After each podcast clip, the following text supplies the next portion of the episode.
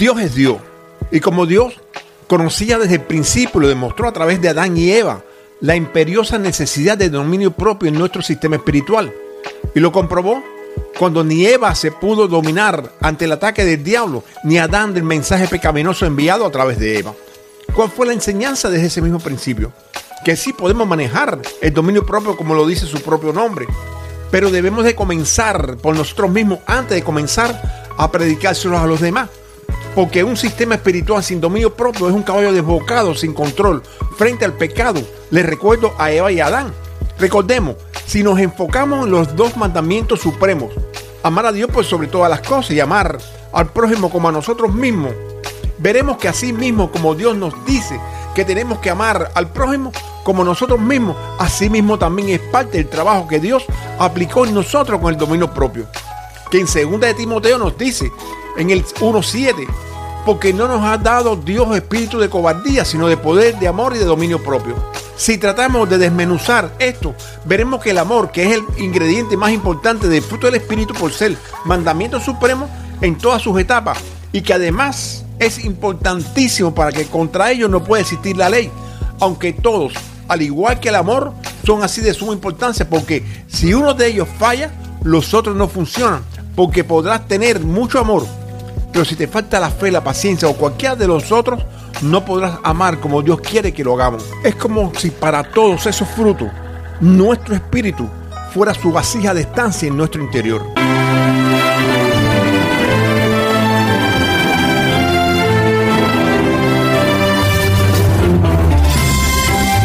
Esto es El Taller del Maestro con el pastor Jorge Abreu, un local espiritual donde estás invitado a transformar tu vida con la palabra de Dios, un lugar de sanidad interior.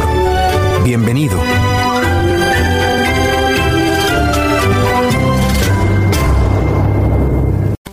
Dios te siga bendiciendo grande y ricamente, hermana, hermano mío, que, que se han sintonizado con este tu programa, El Taller del Maestro, a través de jadnacradio.org, ambas diseñadas a través de la misericordiosa palabra de Dios y, como siempre, para que tu ser espiritual pueda todos los martes y viernes a las 6 y 30 de la tarde, hora de Miami, donde quiera que te encuentres, fortalecerse a través de la palabra de Dios en una emisora puramente alabadora del reino. Además, si quieres escuchar programas anteriores, lo puedes hacer a través de Anchor.fm diagonal Jorge, rayita de, de signo de menos, Abreu 47. Y sin más te dejo con esta bella alabanza como aperitivo para tu sistema espiritual, para que Dios como segunda unción en este bello día para tu vida te siga bendiciendo grande y ricamente. Enciende una luz y déjala brillar, la luz de Jesús brilla en todo lugar, no la puedes esconder, no te puedes callar ante tal necesidad. Enciende una luz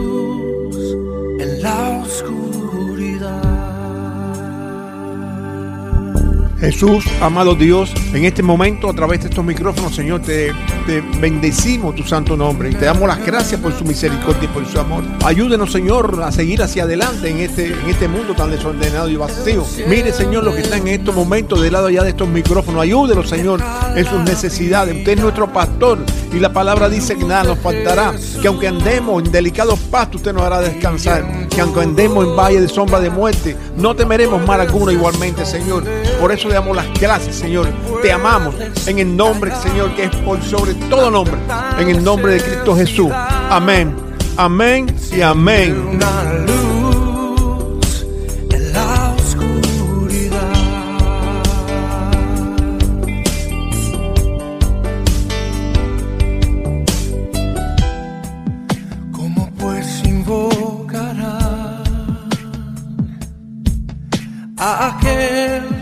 en el cual no han creído. ¿Y cómo creerán en aquel de quien no han oído? ¿Y cómo oirán?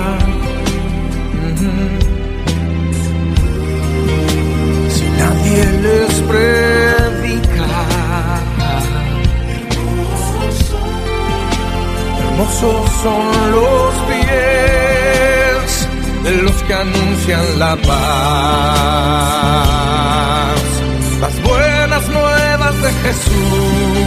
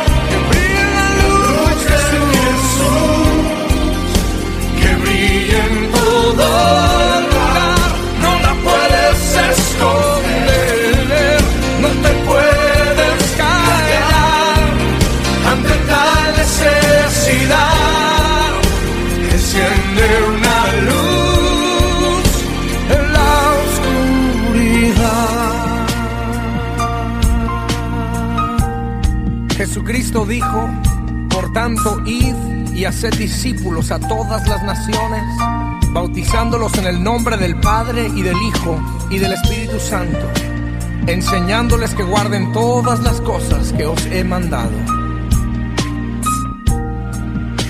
Enciende una luz en la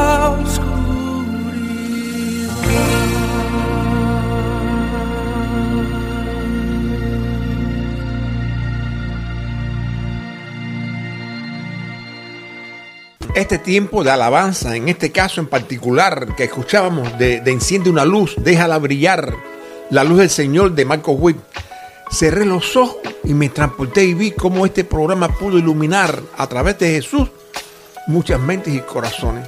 Y recordé bellos momentos de nuestro comienzo en la radio, en la 1080 AM, el lunes 4 de diciembre de 2008.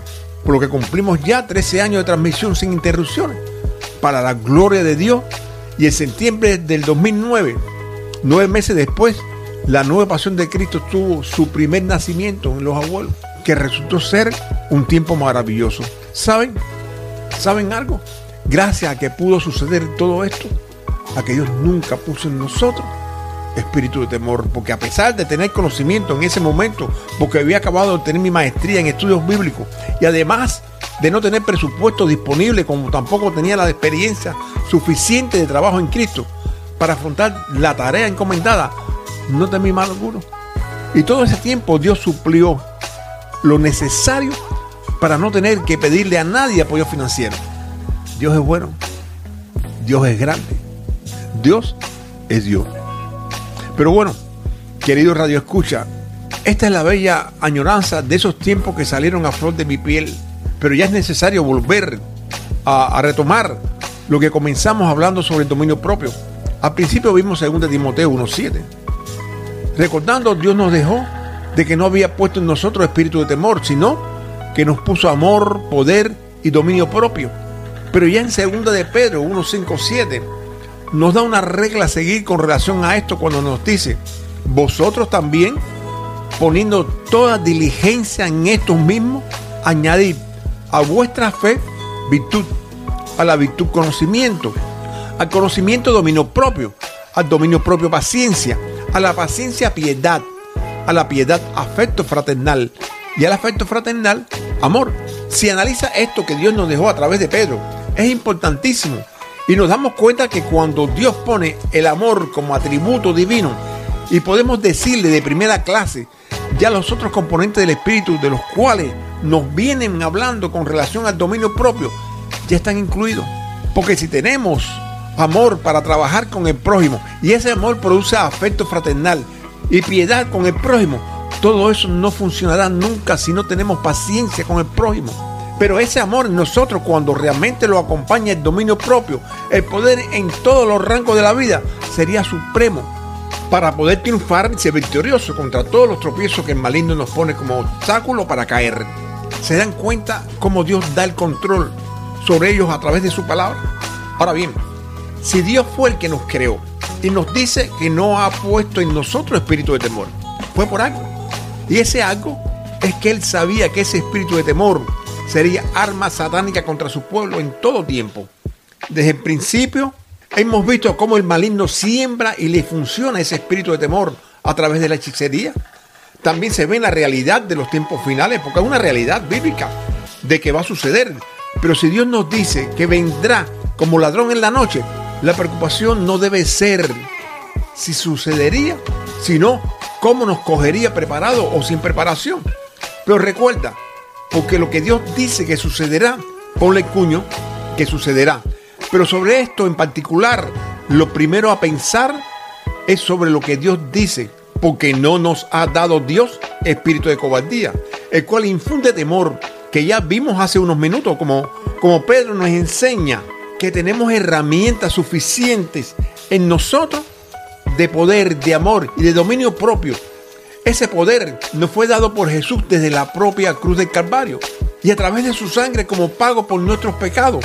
Pero desde mucho antes en nuestra creación fueron puestos en nosotros esos frutos que cubren como protección nuestra imagen y semejanza de Dios, que se encuentra en Gálatas 5, 22, 23, que nos dice, más el fruto del Espíritu es amor, gozo, paz, paciencia, benignidad, bondad, fe, mansedumbre y templanza. Y después acentúa que contra tales cosas no hay ley. Desde el mismo principio, hermano.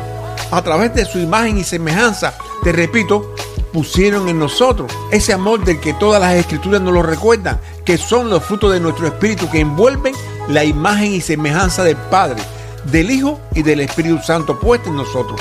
Y que al igual que ellos tres son una sola esencia, en una sola sustancia. Y es porque nos advierten a través de todas las escrituras que nosotros tenemos esa misma esencia en esa misma sustancia sin ser Dios. Y que es el producto de su poder dado a nosotros y de su amor puesto en nosotros desde el principio.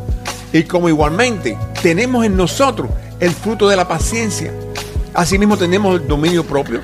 Ahora bien, este dominio propio, según el antiguo, es ser sano de mente, es ser disciplinado en su pensar y tener control de nuestras emociones y pasiones, que no es más que tenemos que dominar nuestro ser interior para que todo lo que vayamos a recibir que pueda dañar nuestro ser interior, como, como también lo que vayamos a hacer o a decir que pueda dañar el sistema espiritual de otros, podamos dominarlo, que no es otra cosa que poder controlar tanto lo que sale por nuestra boca como lo que pueda entrar por nuestro oír. Es por lo que Jesús nos dice en Mateo 18:6, y cualquiera que haga tropezar a algunos de estos pequeños que creen en mí, mejor le fuera que se le colgara al cuello una piedra de molino de asno y que se le hundiese en lo profundo del mar. Esto es un aviso a todos los que por fama o fortuna utilizan cualquier tema para sembrar temor en mente y corazones, ya sean sobre mentiras fantasiosas e inclusive los tiempos finales, muy de moda en redes sociales, para tratar de obtener la atención desmedida quizás sin darse cuenta de que están haciéndole mucho daño a los que sabemos que Dios más ama, las amas de los que todavía son niños espirituales o de los que son pobres espirituales inclusive sin reflexionar que del mismo sermón del monte, el lugar desde donde más ideas divinas nos descifró, le dejó en Mateo 7, 21, 23 a los que estando en liderazgo y además con conocimiento suficiente para entender cómo está trabajando el maligno, donde hay gran cantidad de almas en pena por falta de conocimiento, es por lo que nos dice, no todo el que me dice Señor, Señor, entrará en el reino de los cielos, sino que hace la voluntad de mi Padre que está en los cielos. Muchos me dirán en aquel día, Señor, Señor, no profetizamos en tu nombre y en tu nombre echamos fuera demonios y en tu nombre hicimos muchos milagros y entonces les declararé, nunca os conocí, apartados de mí, hacedores de maldad. ¿Se dan cuenta de la importancia de lo que significa el dominio propio en nuestras vidas? No solamente para expresar apasionadamente sin analizar las consecuencias sobre lo que pensamos que hemos descubierto. Les recuerdo que descubrir es lo que nosotros creemos que hemos encontrado, sin habernos revelado, sin darnos cuenta de que Satanás nos esconde las malas consecuencias que pueden ocurrir tanto en nosotros, lo que pensamos que estamos revelando, como en los pequeños que nos están escuchando. Hay que pensar que son muchos los que creen estar caminando sanamente porque son solamente escuchadores sin conocimiento a través de lo que ellos ponen en su fe y que inclusive hacen milagros, sacan demonios y muchas cosas más. Y que al final el propio Jesús nos dice, y entonces les declararé, nunca os conocí, apartados de mí, hacedores de maldad. Les recuerdo lo que Dios más ama son las almas porque la carne va al polvo que fue de donde salió el ser humano. Ese ser espiritual que fue, el que fue creado por Dios desde el mismo principio y que será el que entrará en su momento al cielo y que puedan estar ya reservados en su pueblo, pero también todavía podría estar en ese mundo desordenado y vacío. Y aunque no lo crean, el asegurar ya estamos, que no es igual que decir no sabemos cuándo será, pero de lo que sí sabemos es que al estar en la plena soberanía del Padre en algún momento, sí llegará. Pero ¿cuándo?